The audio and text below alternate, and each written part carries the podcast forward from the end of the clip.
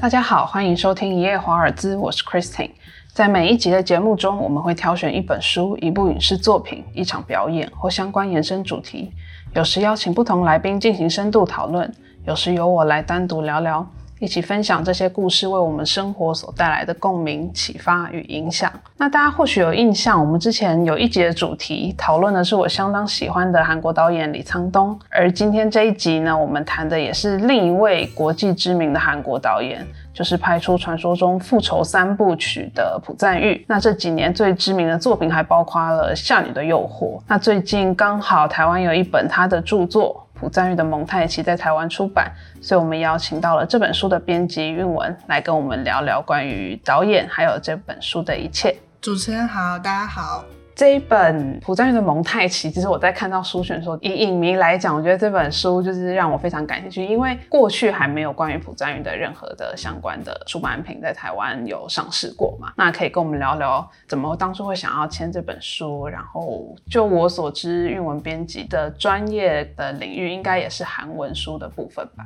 嗯，对。因为我本身目前的话，主要做的都是韩国的文学作品，就是小说或是散文，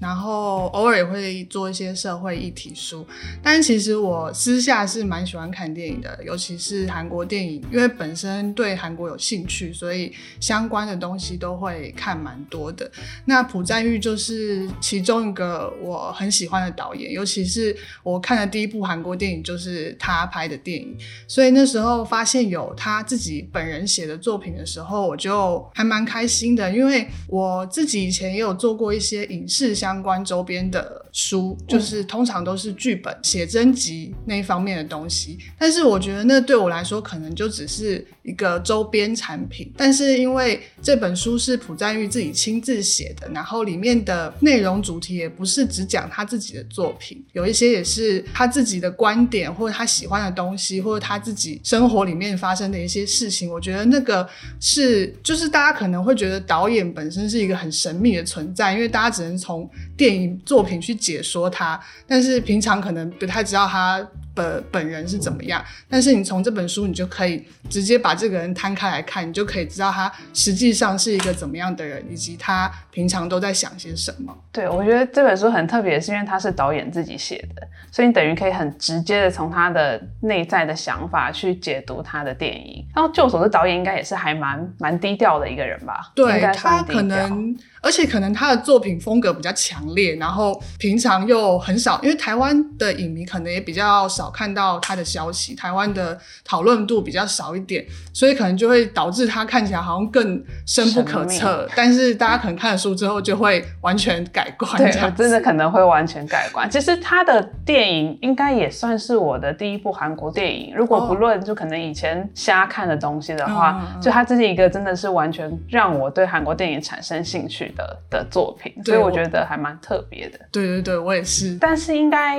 呃，如果是你一第一部，应该是《原罪犯》吧？对我那时候第一次看的朴赞玉的电影，跟第一部韩国电影都是《原罪犯》，而且是在完全不知道这是什么东西的情况下看的，因为就是家里突然翻出这个 DVD，因为我 送你们家有 DVD，因为我爸很喜欢买各种电影的 DVD，真的假的？对，所以你爸是也是很爱看电影的人，他就是他也还蛮喜欢看的，然后就很喜欢搜集，然后我也是在家无聊的时候就翻出来这部片的 DVD，然后想说就是这到底是什么？然后这下午太无聊。我就把它打开来看，所以你是几岁的时候看？我那时候应该是高中以上了吧，高中以上已经那时候年纪蛮大的，哦，真的吗？对，但是那时候又一无所知，然后还跟家人一起看，真的假的？所以就是你爸知道吧？我爸应该哦，我爸那时候可能不在现场看，跟其他的家人搞不好还幸灾乐祸。看的时候真的想说这。所以你们就默默把它看完了，默默的看完啊，就是大家很静默，假装很冷静的看完。这也太好笑，我不敢想象跟家人看这部电影会是什么样，真的不行。这也太好笑了。呃，以朴赞玉来讲，其实大家认识他应该都是跟我们一样都是原罪犯。但其实我觉得他是一个很有趣的人。就虽然这本书里看不到，可是就像一些韩国导演会让我们讶异，就是李沧东是念文学的，然后你说奉俊昊是念社会学，对，然后朴赞玉他是念哲学系的，他们居然都走上了电影之路。虽然书中并没有讲到这一部分，但是我觉得这可以跟大家介绍一下。就因为呃，这可能对他的之后的电影有很大很大的影响。他当初是就读西江大学的哲学系的，他对系上的哲学理论的研究方向感到相当的失望，可能他们系的一些走向的问题，然后他就觉得 系上的一些教授啊、同学都缺乏美学素养，所以他决定要创办一个像电影社团、一个俱乐部的样子，去提升大家的素养。他就在那时候发表了相当多篇的电影的评论文章，所以他一刚开始打算走的是一个艺术评论家的路线，就没想到这是日后在某一次看了希区考克的《迷魂记》之后，就下定决心要成为一位导演，然后就到了今天。那我们刚刚也有讲到，说我们刚看的第一部是《原罪犯》嘛，其实真的蛮惊吓的，而且我在电影院看的。也是一无所知的状况，然后大家就说朴赞玉的原罪犯很赞。那时候是三部曲同时重映嘛，复仇三部曲是我要复仇、原罪犯跟亲切的金子。那时候我就想说，那我要先挑一个最有代表性的，我去看了原罪犯。那时候金村昌平的游山节考刚好也同一时间上映，所以我是前后两就刚好看了这两部，阴影超大。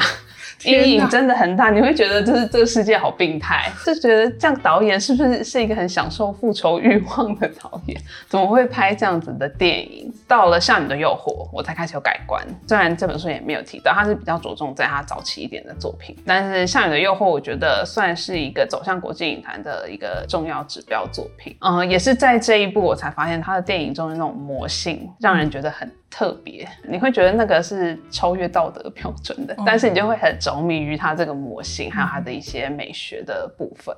你你应该有看《少女的诱惑》吧？有有改变你对它的想法吗？嗯，因为其实我本来就很欣赏。他的电影就是虽然他的电影大家都觉得很血腥、很暴力，但是就是如果你去细看的话，他想要表达的感情都还蛮细腻的。对，就是大家最知道就是经典的复仇三部曲，其实他有在书里写到，他本来没有这个意思，就是要把它拍成三部曲。对，他只是突然就是拍到第三部的时候，然后想说，哦，怎么好像我这这几部电影讲的都是复仇，但其实他想要讲的是犯罪的部分，然后还有救赎。其实他他觉得他。想要表达的主旨是这个，只是不知道为什么好像都是拍成复仇，就默默变成了复仇的故事。嗯，而且其实虽然我们看的第一部都是原罪犯，但是原罪犯好像是第二部拍的，就是第一部是我要复仇，对，然后再来是原罪犯，最后就是亲切的金子。其实他在拍这个三部曲的时候，都有他不同心情的转换。因为其实他在拍我要复仇的时候，这部电影其实应该会是在台湾大家比较少看到，因为他好像没有。上过院线，除了之前那个经典重映之外，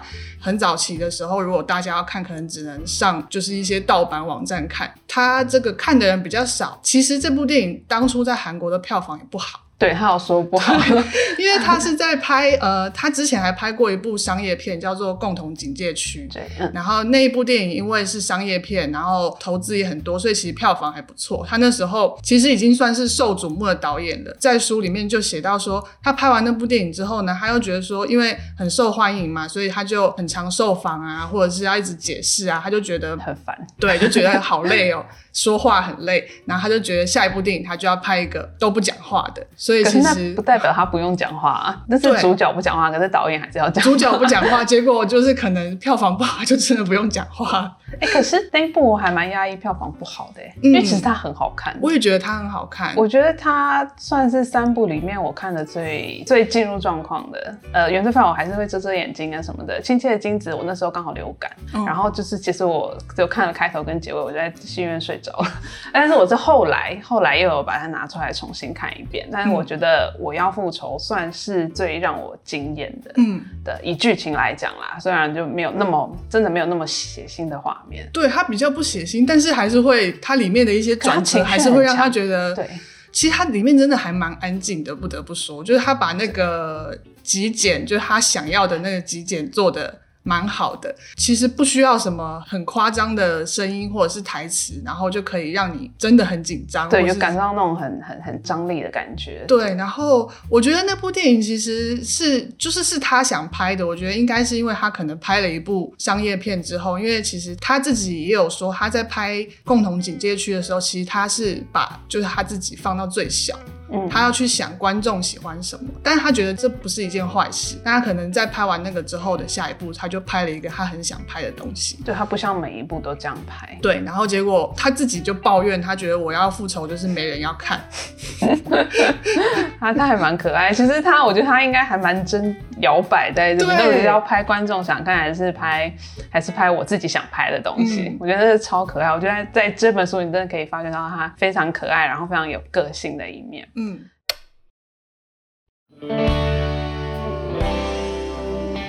其实朴赞玉的《蒙太奇》这本书啊，那它分成了三个部分嘛。它第一部分是他过去的专栏的集结嘛。其实我觉得专栏的集结，它呃并没有那么着重在他自己的作品的一些相关的东西，他比较是直接去了解他这个人的一个部分，而且很可爱。他会写他跟他女儿相处的过程，这应该是他刊在某个报章杂志上的。一个专栏吧，嗯，对，对对对，第一个部分因为是很多专栏的集结，然后他有说他其实这里面的字他都不想写，但是为了赚钱，他是为了赚钱，他是为了养家活口，然后只好因为可能那时候电影作品并不成功，所以他只好去用这个去增加收入，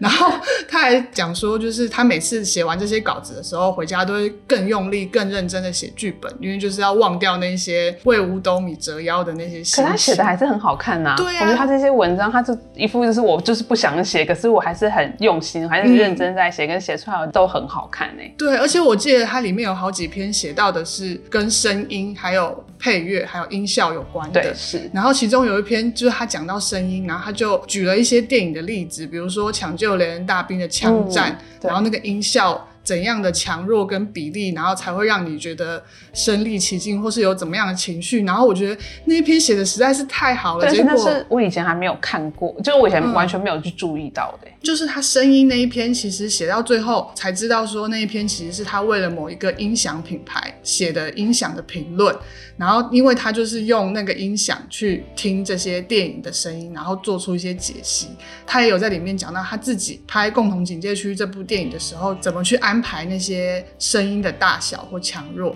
然后我就觉得那个实在是太厉害了，然后叹为观止。结果是一篇叶配文，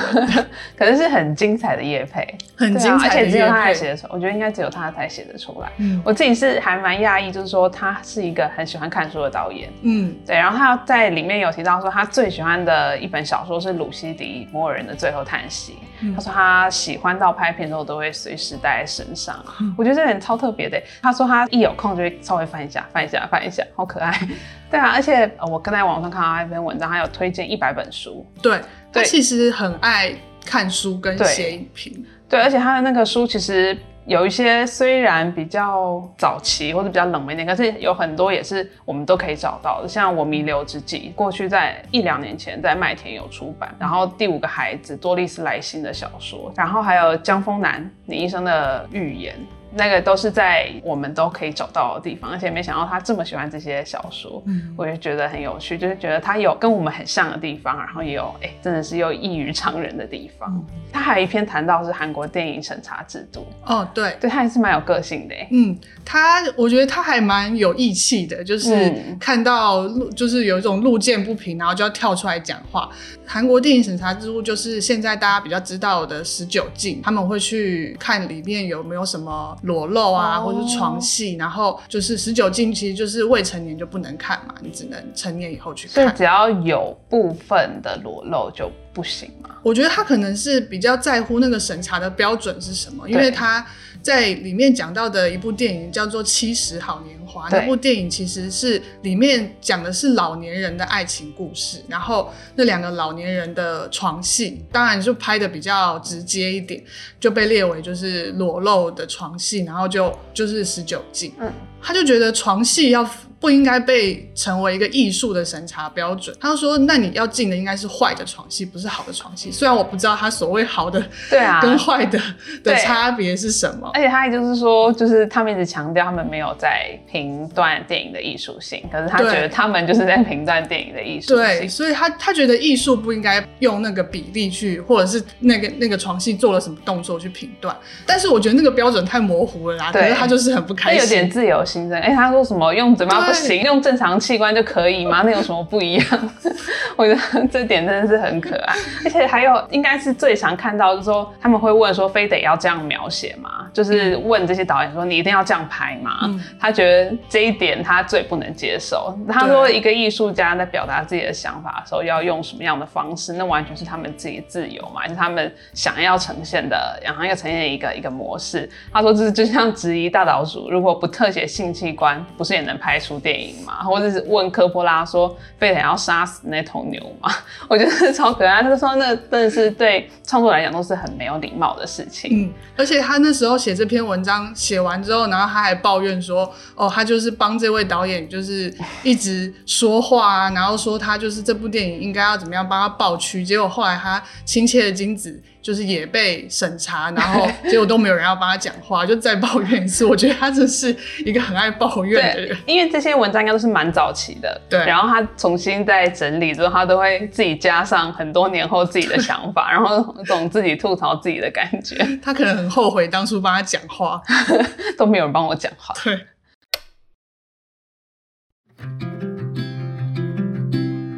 第一部分我觉得非常精彩，其实大家都可以从自行在书中去阅读。那其实第二部分呢，第二部分应该就是影迷最感兴趣的，它是它的啊不断的电影的讨论嘛。其实我觉得我在读第二部分的时候是最快乐，嗯，应该说是我本来没有那么深入了解的东西就被解密啊，算解密。对，就像他会讲亲切的精子是怎么样生生出来的，然后他自己眼中的原罪犯是什么样一个故事，然后他跟记者一。些互动什么的，你会觉得就是他真的没有想要隐藏自己的的的情绪啊，或者是什么？呃，以原罪犯来讲呢，因为他们叫做复仇三部曲嘛，但是我觉得他们的复仇调性都很不一样。对，我们刚才讨论很多原罪犯跟我要复仇部分，其实他们本质都还是爱情啊，都还是亲情，但是他会用一个很特别的方式去说这些故事，很了解到就是说故事的。本质性的东西是一样，但是怎么去说是最重要的一件事情。像原罪犯这样一个乱伦啊，监禁十五年，然后再出来的故事，然后像我要复仇这种，呃，像冤冤相报，我觉得这两部的宿命感是很重的。呃，像亲切的金子，他是不是有讲他想要拍出一个更不一样的、更端庄的愤怒、更高雅的憎恶跟更细致的暴力？嗯，对，我觉得呢，就是你是在书中是可以完完全全的解读。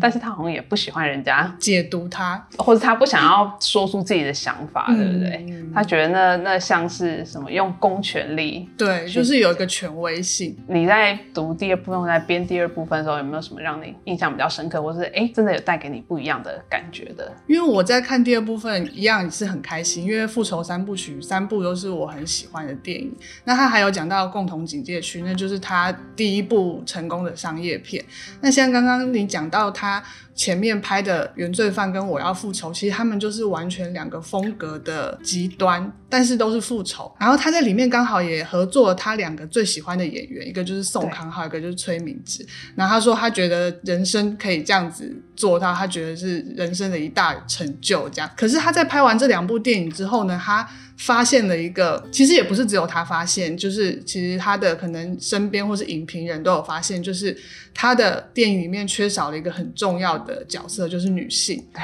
就是他在这两部电影里面，他的女性的角色都是比较小的，或是比较平面的，主要都是男性在复仇，所以他才会像你刚刚说，就是他要找一个更优雅的复仇的方法。那他觉得什么可以是最优雅，就是那个女性的形象。然后他又找了李英爱，我觉得那个时候，因为李英爱那个时候是在拍那个大长今，对，是，就是是一个非常正面，然后很。优雅端庄的形象，然后结果她来演一个复仇的女性，所以她就把这部电影完全变成另外一个调性。然后你在看她写有亲切的金子的时候，你才会知道她在里面原来她是想要这样做。后来她陆续拍的几部电影，就是她有一部去好莱坞拍的《预谋》，还有《夏女的诱惑》，其实女性的角色都越来越，就是那个比重越来越多。然后其实她后来在《夏女的诱惑》的时候，她接受韩国的电视访问啊，就是也有人提到这个。问题，就是说你怎么会就是好像后来越来越会关注女性的故事？他觉得他可能是因为他有女儿的关系，然后女儿就是越来长越大，越长越大，然后他也会开始去思考女性的在这个社会上面会遇到的问题。原来是这样，我那时候也蛮，原来他有这么温柔的一面，他真的很爱他女儿，从书里可以看得出来，他就是一个就是女儿宝。对，虽然他写的都是一些就是跟他吵架斗嘴的那种故事，对，那个家训的事情，我觉得超可爱。我觉得他就很想要很认真的去啊保护他的女儿，最后发展出这些故事，哎，真的是真的女儿会改变一个男性的想法吧？对，应该是这样。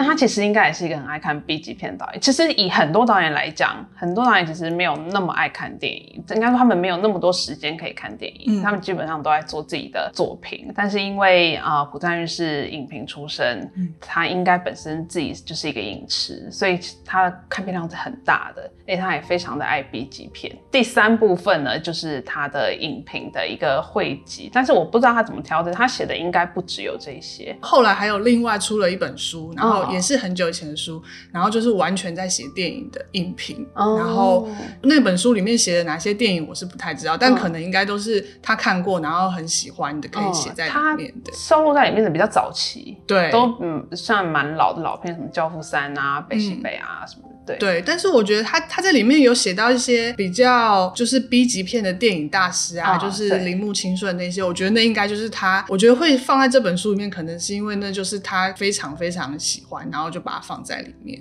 嗯，其实我看他就是如果以平常在写文章什么，我觉得他的影评写作方式也是完全可以看到他的个性。嗯，对，而且他就是就像他的，我觉得像他的思考脉络一样，我觉得他写文章啊，他会有自己的一个想法，然后他其实非常深入。入浅出，他没有真的很想要写很艰难、很很深的东西，他会用比较一个明白易懂的方式去分析摄影啊、去镜头啊，然后角色逻辑还有隐喻。我觉得这跟他的哲学背景应该是很有关的。我觉得他很喜欢去看这些东西。对，像他写那个。《银翼杀手》我觉得很有趣，因为这就显示他跟我们没有太大的差异，就是因为他也很花了很多篇幅去描写说 Dacre 到底是不是复制人 这件事情。他他应该也很想知道答案，然后就一直去考证。对，然后去考证发现就是导演两个都讲过，到底是是或不是都讲过，我觉得超可爱的。而且他写《教父三》那一篇，我也觉得蛮惊讶的，因为《教父三》好像普遍就是大家觉得就是不是拍的很好或什么，可是他在里面，我觉得他算是在帮他说话，对，他很认真去，有一点重新把那个故事再帮大家理清楚一遍。就是我在看完他写这一篇之后，然后我又重新去看了一次《教父》系列，就是跟着他的，就跟着他的那个脉络再看一次，就想说要不要再那个重新给他一次机会那种感觉。哦，所以你本来呃。也是很讨厌《教父三》的吗？我本来没什么感觉，因为真的很长，看到第三集真的都会晃神啊。嗯，对，如果你用马拉松去看，但但是分批看也是很累。对，分批看也是很累。其实我觉得他应该也是觉得很多人都误会了 B 级片，嗯，我突然讲把，帮 B 级片平反的感觉，嗯，而且他就是在里面的文章也还解释了 B 级片的流变嘛，然后它的历史啊，还有定义，还有后来对好莱坞的影响，对我觉得那都是一个，哎，我没有想到读他的书会有的收获，嗯，而且其实，在读他的书之前，我并没有看什么 B 级片，也对那个没有什么太大的兴趣，我也是，但是看完他的这个章节之后，就会觉得是一个。很特别的一个领域，好像是应该要去尝试去看一下的，因为他还在里面写到，他觉得 B 级片最厉害的就是他要怎么用有限的预算去发挥最大的想象力。然后我觉得他最好笑的是，他写那个铃木清顺，他又说这个大师就是不管拍什么，然后拍到那个角色走错位或者是讲错台词，他就让他去，然后就最后他自己再剪出一部电影。我想说这也太 这也太坑了吧？怎么会知道这些事情？他可能有去研究，应该是他他应该做了蛮多的考究的，好厉害哦。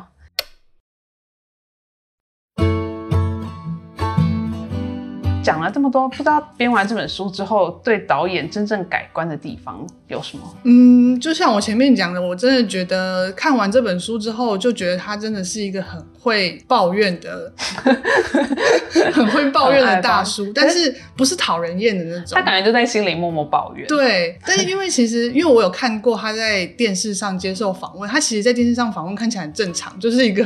玉树临风，然后看起来就是一个艺术家的样子，对。然后讲话也短短的，没有没有很啰嗦。结果他的文章就是都会把他的自己内心各种独白写出来。嗯，然后其实呃，他除了之前早期的写这些散文之外，他其实后来的有一个多的兴趣就是摄影。嗯，他他还有一个就是很神秘的 IG 账号，然后拍的都是他的，就是他他自己拍的照片。我去发了。我再给你，好，就是他的那些照片，其实就是你如果不知道，你不知道那是他。然后他后来也出了摄影集，嗯，我记得好像《夏女的诱惑》她有出过剧照集，可能那应该不是她拍的，那很值得出剧照集，嗯，她画面超美的。后来，因为她在这本书里面，她就有说她希望墓志铭就是说可以写说她此生就是拍了多少短片，拍过多少电影，她觉得她是一个蛮认真的导演。她说她现在就是后来在《夏女的诱惑》那个。时期接受访问的时候，她说她的墓志铭希望还可以加上一句，就是一个还不错的摄影师，就是真心的爱上摄影。他以后他之后搞不好会爱上很多其他的东西。对啊，就是兴趣很多元。可爱哦！天哪，我觉得能像他这么愿意把真实的自己写出来的，应该不多吧？嗯，对啊，我觉得很多都是有一个形象想要去维持。很多导演应该是都很不喜欢受访。我在想啦，可是现在就是他有说导演都变成一个商品要被包装出去。对对，其实这应该是还蛮无奈的。他就是在里面也写说，为什么导演拍照都一定要叼一根烟啊，然后看起来很忧郁。然后为什么每次问记者问的问题都是那样，还要他想要把。那个文章印出来，直接发给大家，然后大家只能问上面没有的。对，而且而且他觉得记者很多问题都是很有引导性的，挖一个坑给他跳的感觉，然后又把他的回答就是把它扁平化，有时候是曲解。然后觉 我觉得这是这是可能很多人在访问的时候都会不自觉做的事情。但是我觉得他他其实很喜欢大家自己去解说，嗯，我也觉得，他不喜欢记者把那些话套在他身上。对，我觉得应该他是因为他也是因为是写评论出身的，所以他很清楚这些东西很有可能会被引导。嗯，然后当导演自己出来说我的意图是怎样的时候，大家就会自己跑到那个框框里去，他也觉得那就是正确的。可是我自己是觉得，他认为分析啊评论根本没有什么正不正确，都是每个人的想法跟每个人的一个认知吧。对啊，那取决于我们自己的生活经验嘛，所以我觉得他的很多心态是很正面的，只是大家不见得会用这种方式去遵循啊，或者是他们大家都想要一个答案，嗯，大家都想要电影有一个答案，大家都希望导演可以给大家线索。对呀，对，而且他其实我还很喜欢他在《下雨的诱惑》里面把。因为啊，我有看那个原著嘛，那时候麦田出的时候我看，然后他把结局改成那样，可是我是很喜欢他的结局，我也蛮喜欢，就变得看过原著哦哦，他是变得比较正向，我觉得他改的很好，那是适合影像影像语言，我觉得他已经越来越能在商业他自己想拍的地方找出一条路。对，我也觉得他那部电影就是把他他自己跟。不是他自己融合的最好的对对对，然后又创造出一个更不一样的艺术的层面出来，就大家会觉得那个就是很艺术性的东西，它很多画面啊，很多的呃镜头语言的呈现方式，那真的是你会觉得它很呃它很艳，可它一点都不俗，嗯，我觉得这是非常厉害的。其实我在编完这本书以后的最大的感想就是，希望他可以再写一本。现在，因为他这一本是二零零五年写的，然后他那时候写的都只有他早就在那之前拍过的《诱惑》或者《预谋》什么的。对，他在三部曲之后拍的那些电影，他就没有再解说过。我想说，实在太想知道，因为他后面还是有很多的转变，对，就是跟不同，所以你就很想很想知道，那他那那之间又经历了什么。对，我也想。而且他他现在应该不需要靠写稿赚钱，就只能祈祷他的电影不卖，他就会来写稿赚钱。对对。其实这本书其实就是比较聚焦在它的前面嘛，我觉得呃对朴赞玉有兴趣的听众朋友，其实真的都可以去找出来读，而且也很适合搭配电影再复习一遍。那那今天也很谢谢大家收听，还有韵文编辑的分享。那这本朴赞玉的蒙太奇呢是由时报出版的，那现在各大书店都可以找到，搭配电影的话，就是那个影像感啊，还有那个里面的概念是会更鲜明、更清晰的。那如果各位听众朋友，喜欢我们本集的内容呢，也欢迎透过脸书专业、叶华尔兹以及各收听平台给予我们建议与回馈。那我们下次再见，谢谢编辑。